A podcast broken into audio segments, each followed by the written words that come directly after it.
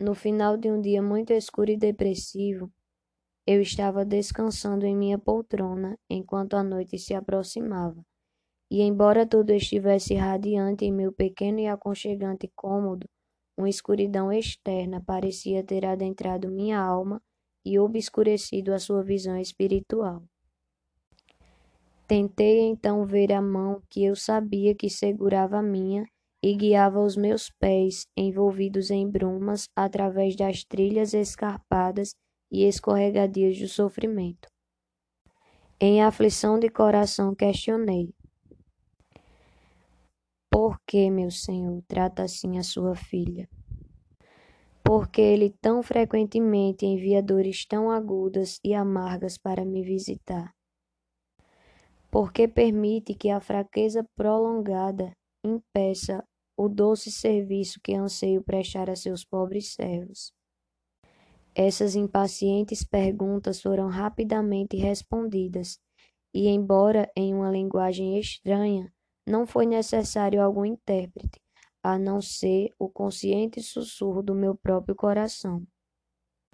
Por certo tempo, o silêncio reinava no cômodo, quebrado apenas pelo crepitar do carvalho que queimava na lareira.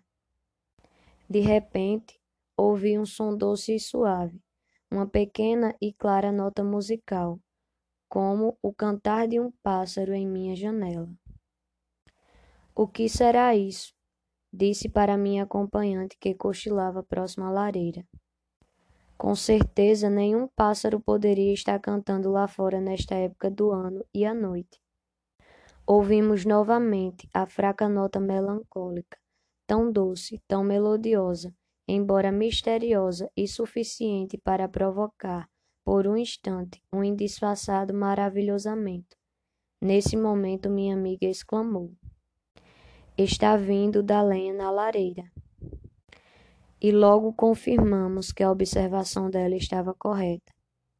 O fogo liberava a música aprisionada no mais profundo do coração do velho carvalho. Possivelmente, ele havia armazenado essa canção nos dias em que tudo lhe ia bem, quando os pássaros cantavam alegremente em seus galhos, quando os suaves raios de sol salpicavam suas tenras folhas com um brilho dourado.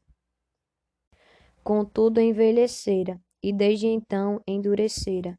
Anel após anel do seu penoso crescimento havia selado a esquecida melodia, até que as agudas línguas labarais vieram a consumir sua calosidade, e o calor veemente do fogo arrancou-lhe de uma vez o som e o sacrifício. Refleti. Quando o fogo da aflição extrai canções de louvor de nós, então de fato somos purificados e nosso Deus é glorificado. Talvez algum de nós sejamos como essa lenha do velho carvalho, frios, endurecidos e insensíveis. Não produziríamos sons se não fossem pelas chamas que ardem ao nosso redor e liberam as tenras notas de confiança em Deus e contente conformidade com a sua vontade. Enquanto eu meditava, o fogo queimava e minha alma encontrou doce consolo na parábola tão estranhamente colocada diante de mim. Cantar em meio ao fogo. Sim, que Deus nos ajude, se esse for o único meio de obter a harmonia do nosso coração endurecido e apático, que a fornalha seja aquecida sete vezes mais do que antes.